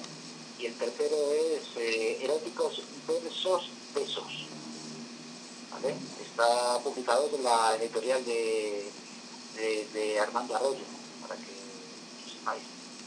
Perfecto, para buscarlo, comunicarnos contigo y bueno, también pedir nuestro ejemplar de tu libro.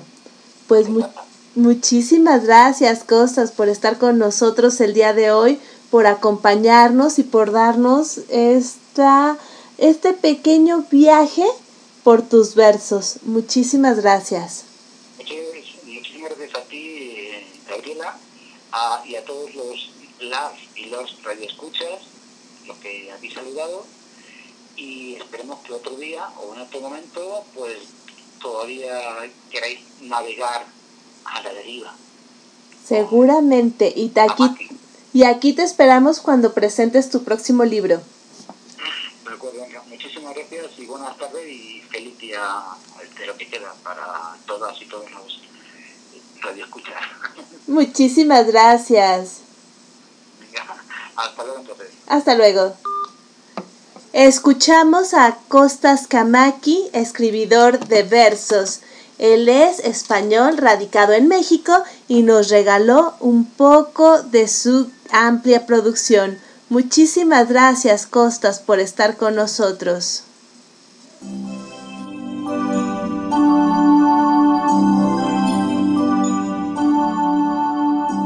Continuamos en De Todo para Todos, donde tu voz se escucha.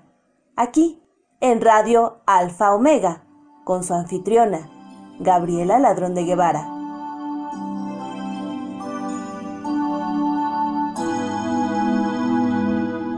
Y el día de hoy parece que Signal y SMS nos han salvado la vida. Por Signal, saludos para costas de Ale, Andy y Quique. Muchísimas gracias, muchas gracias por mandar saludos. También tenemos ya en Messenger reportándose a Nini, Iván, Domi, eh, Sanctus Spiritus. eh, y bueno, nuestros queridos compañeros que ya están aquí de Radio Rao Radio Alfa Omega, muchísimas gracias por acompañarnos. Como escuchamos, Costas Kamaki es todo un personaje y los invito a seguirlo y eh, leer su poesía, que como escuchamos es pequeña, condensada y al punto. Muchísimas gracias. Y como de costumbre, aquí en De Todo para Todos tenemos a nuestros queridísimos bululúes. Y empezamos con nuestra coordinadora, María Elena Cano, que el día de hoy nos trae poemas. Buenas tardes, yo soy María Elena Cano Hernández y estoy muy contenta de participar en De Todo para Todos, donde tu voz se escucha con su anfitriona Gabriela Ladrón de Guevara de León. Y les quiero compartir tres pequeños poemas. El primero es Me desordeno, amor, me desordeno de Carilda Oliver Labra, de Cuba. Me desordeno, amor, me desordeno cuando voy en tu boca demorada, y casi sin por qué, casi por nada, te toco con la punta de mi seno. Te toco con la punta de mi seno y con mi soledad desamparada. Y acaso sin estar enamorada, me desordeno, amor, me desordeno. Y mi suerte de fruta respetada arde en tu mano lúbrica y turbada, como una mal promesa de veneno. Y aunque quiero besarte arrodillada, cuando voy en tu boca demorada, me desordeno, amor, me desordeno. Bien, el siguiente, ¿qué se ama cuando se ama? De Gonzalo Rojas, de Chile. ¿Qué se ama cuando se ama? Mi Dios, la luz terrible de la vida o la luz de la muerte? ¿Qué se busca? ¿Qué se halla? ¿Qué es eso? ¿Amor? ¿Quién es? La mujer con su hondura, sus rosas, sus volcanes, o este sol colorado que es mi sangre furiosa cuando entro en ella hasta las últimas raíces. O todo es un gran juego, Dios mío, y no hay mujer ni hay hombre sin un solo cuerpo, el tuyo, repartido en estrellas de hermosura, en partículas fogaces de eternidad visible. Me muero en esto, oh Dios, en esta guerra de ir y venir entre ellas por las calles, de no poder amar, trescientas a la vez, porque estoy condenado siempre a una, a esa una, a esa única que me diste en el viejo paraíso. Y ahora, por último, consuelo, de René Chat, Francia. Por las calles de la ciudad va mi amor. Poco importa dónde vaya en este roto tiempo. Ya no es mi amor. El que quiera puede hablarle. Ya no se acuerda quién en verdad le amó. Mi amor busca su semejanza en la promesa de las miradas. El espacio que recorre es mi fidelidad. Dibuja la esperanza y enseguida la desprecia. Prevalece sin tomar parte en ello. Vivo en el fondo de él como un resto de felicidad, sin saberlo él. Mi soledad es su tesoro. Es el gran meridiano donde se inscribe su vuelo. Mi libertad lo vacía. Por las calles de la ciudad va mi amor. Poco importa dónde vaya con este roto tiempo. Ya no es mi amor. El que quiera puede hablarle. Ya no se acuerda quién en verdad le amó y le ilumina de lejos para que no caiga. Muchísimas gracias, María Elena. Conmovedores poemas, cada uno bello y cada uno desgarrador. María Elena Cano es la coordinadora del grupo Bululúes, narradores de historias, y como pudimos escuchar, es una excelente declamadora, lectora en voz alta y narradora oral. Pueden escuchar más de ella todos los viernes en las funciones de Bululúes, narradores de historias, en la página de Facebook del mismo nombre. Los viernes en la tarde escuchan a María Elena Cano y a todos sus Bululúes. También los martes de invitados, donde narradores, de académicos, declamadores y personas muy interesantes son invitados de Bululúes y comparten sus saberes, sus talentos y generosamente están con Bululúes. Los miércoles son miércoles en vivo, con una entrevista muy especial a algún personaje de la cultura de la Ciudad de México.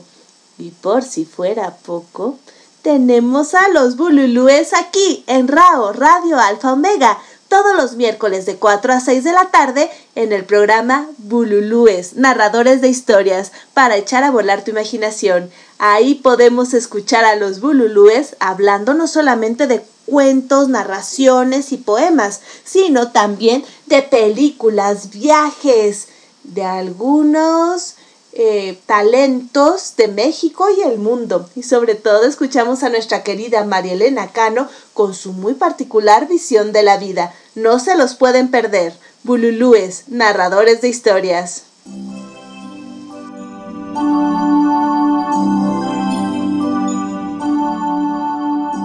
Continuamos en De Todo para Todos, donde tu voz se escucha.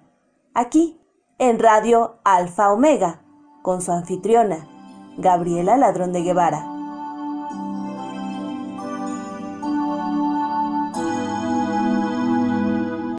El doctor Guillermo Holguín nos manda saludos y nos dice que realmente le conmueven los poemas de María Elena Cano, que ahora sí le llegaron al corazón.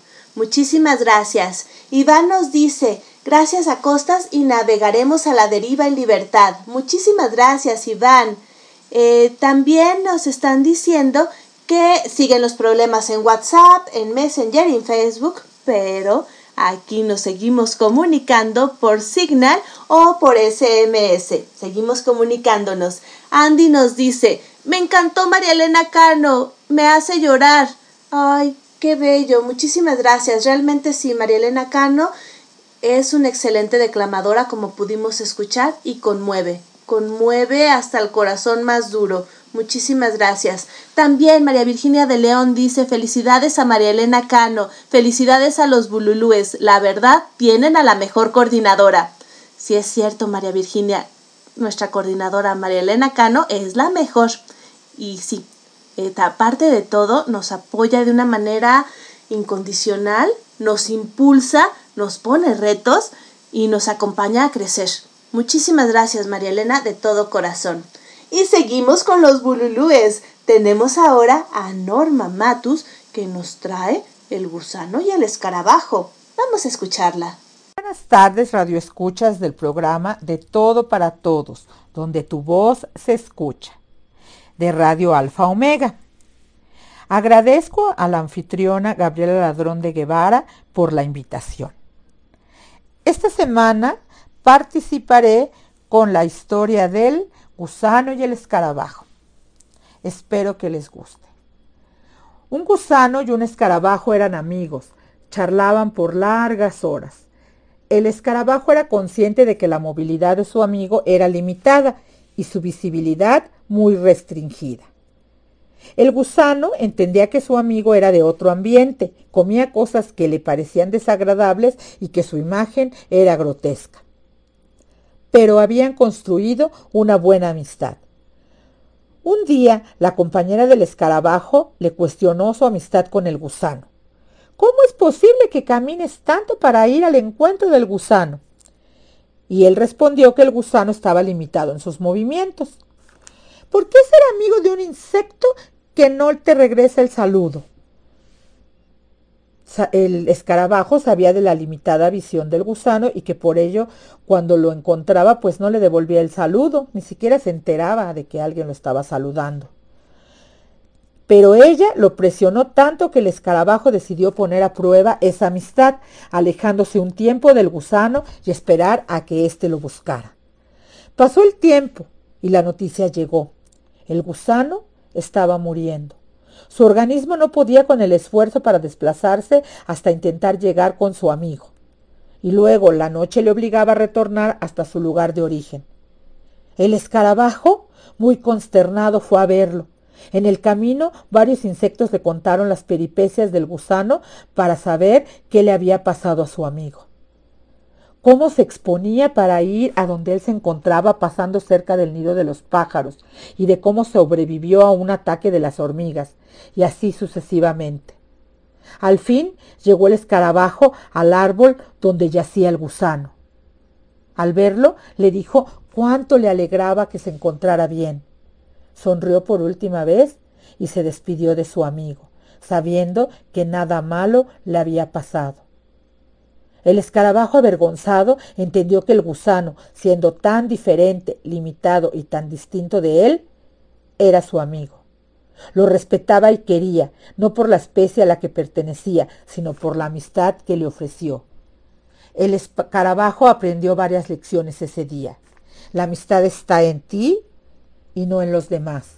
El tiempo no delimita las amistades, ni las razas o las limitantes propias, ni las ajenas. El tiempo y la distancia no destruyen una amistad, son las dudas y nuestros temores los que más nos afectan. Cuando pierdes un amigo, una parte de ti se va con él. Las frases, los temores y las alegrías compartidas en el capullo de la confianza se quedan, pero solo son recuerdos. Todos somos gusanos o escarabajos, y debemos reconocer la riqueza de quien es diferente de nosotros. Últimamente he perdido a varios amigos queridos.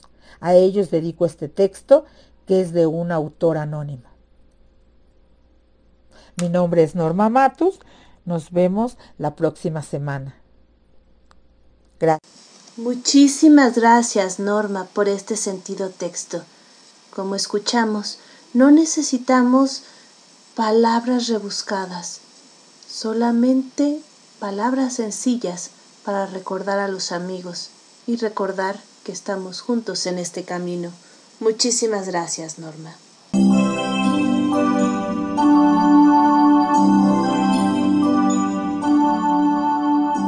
Continuamos en De Todo para Todos, donde tu voz se escucha. Aquí, en Radio Alfa Omega, con su anfitriona, Gabriela Ladrón de Guevara.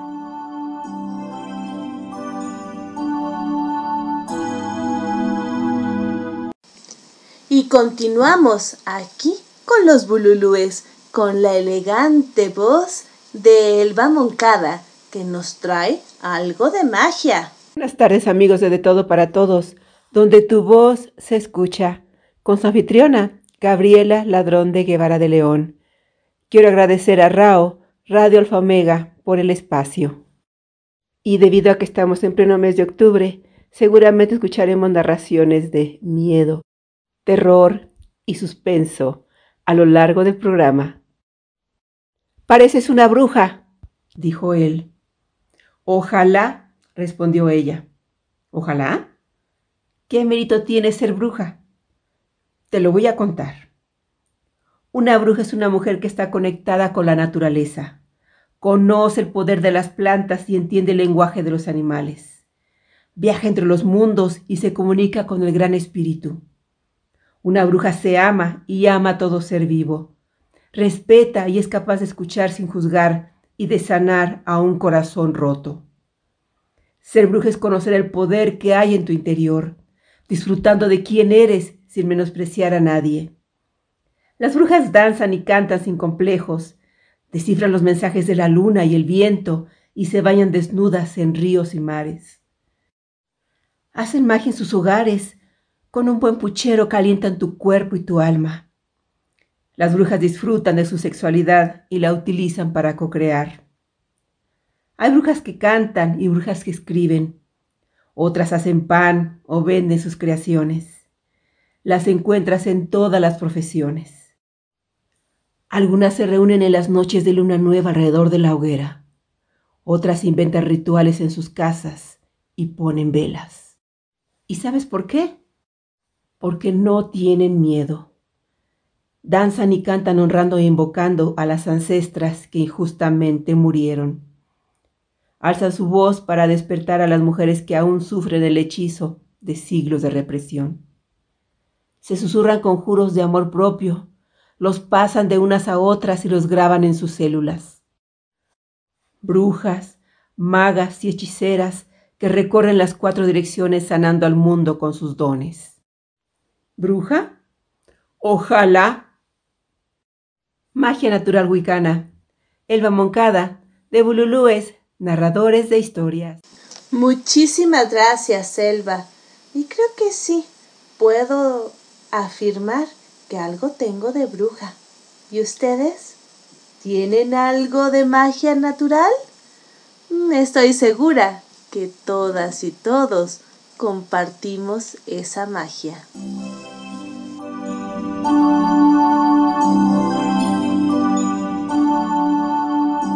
Continuamos en De Todo para Todos, donde tu voz se escucha.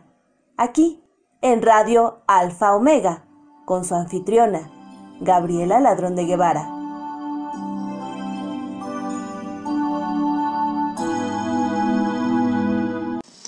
Y seguimos aquí. Muchísimas gracias. Aparentemente ya tenemos WhatsApp otra vez. Eso me da muchísimo gusto. Nos están mandando saludos.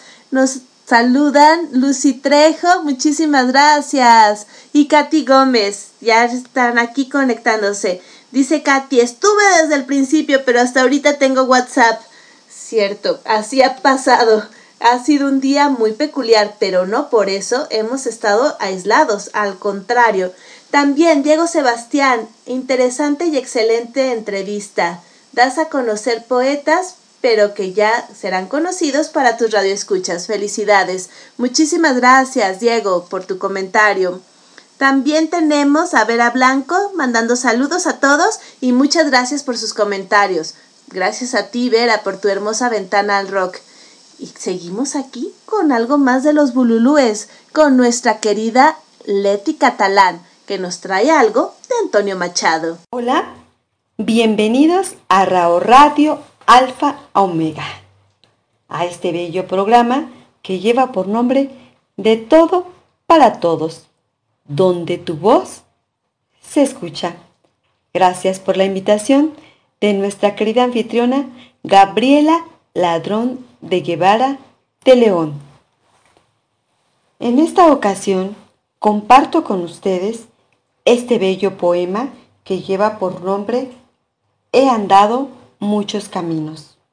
Su autor, Antonio Machado. Y dice así. He andado muchos caminos. He abierto muchas veredas. He navegado en cien mares y atracado en cien riberas.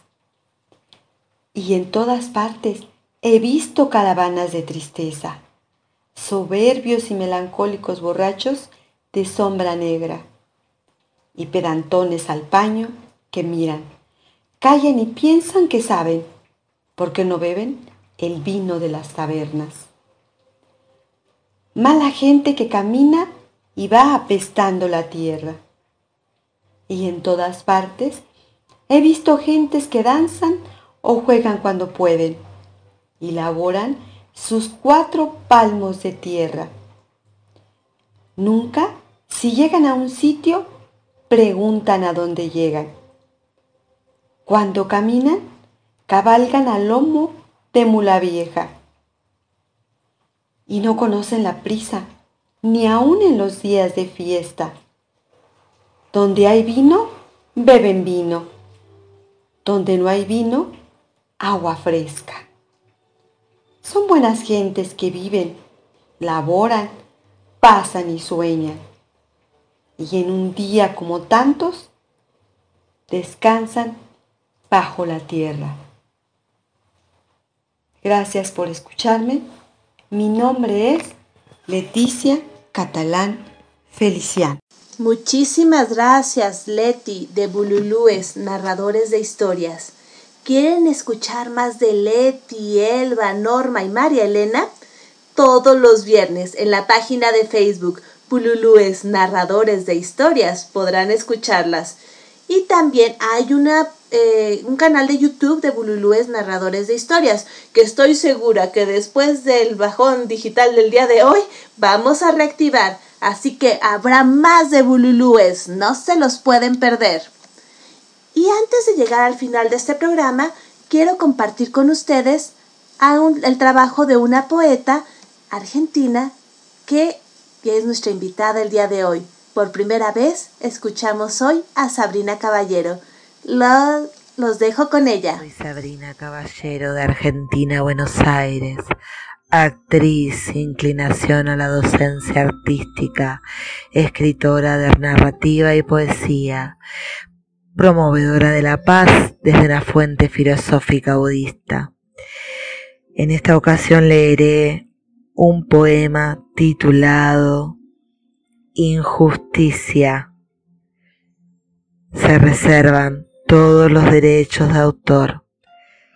Soy quien quiero ser sin nada que lo reprima. La censura no juzga, no señala, nos quita expresión. De allí nacen lágrimas y al callar presión en la garganta. Las cadenas que oprimen nuestra libertad nos hace esclavos, nos opaca el alma. Basta a las injusticias.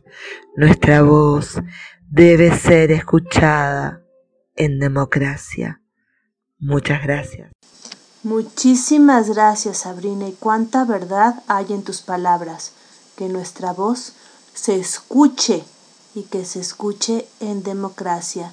Muchísimas gracias por compartir con nosotros. Ella es Sabrina Caballero de Buenos Aires, Argentina, que el día de hoy, por primera vez, se ha presentado con nosotros. Muchísimas gracias. Gracias por compartir. Y tenemos, para cerrar el programa de hoy, también a una nueva invitada. Ella es Carmen Martínez, de España, que nos comparte uno de sus poemas. Soy Carmen Martínez Mateos, la poeta de la esperanza, de Puerto Lumbreras en Murcia, España, autora de este poema, Despierto de madrugada.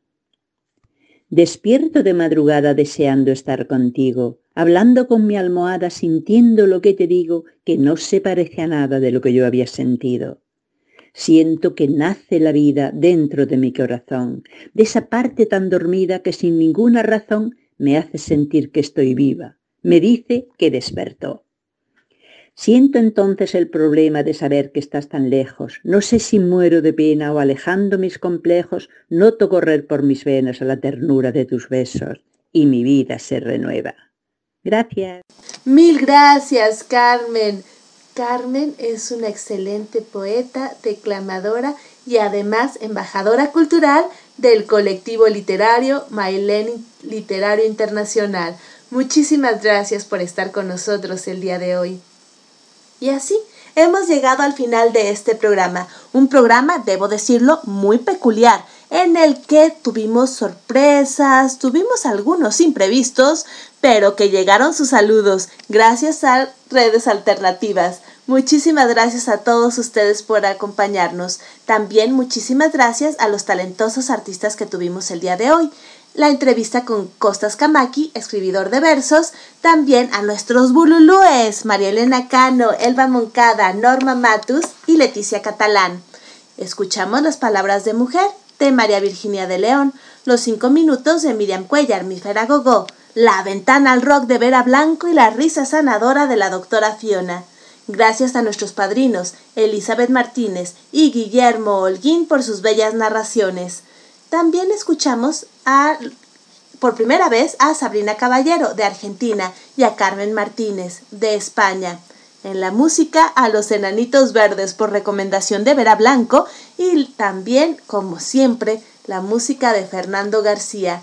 Muchísimas gracias. Gracias a ustedes que se comunicaron con nosotros y también a RAO, Radio Alfa Omega, por esta oportunidad que nos da de estar juntos, de convivir y de conocernos. Muchísimas gracias a todos ustedes. Soy Gabriela Ladrón de Guevara, desde la Ciudad de México, y nos escuchamos próximamente.